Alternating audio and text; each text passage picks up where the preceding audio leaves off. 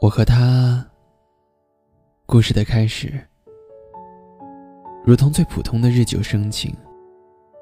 办公室恋情一样，一起工作，一起吃饭，一起加班。他和我每天超过八个小时在一起，日子久了，关心彼此。从简单的中午吃什么，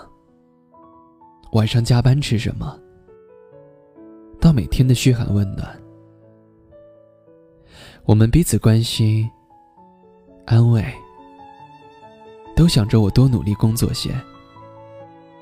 对方就少工作一些，能多休息一会儿。我们度过了一段很幸福的时光，天天黏在一起。上班、下班、加班、吃外卖、看电影、开车去度假，有争吵，有发脾气。可尽管再争吵，在工作上，我们都是彼此袒护对方。我永远站在他身边，支持他。做他的后盾，他能为我，在深冬半夜开一个小时的车，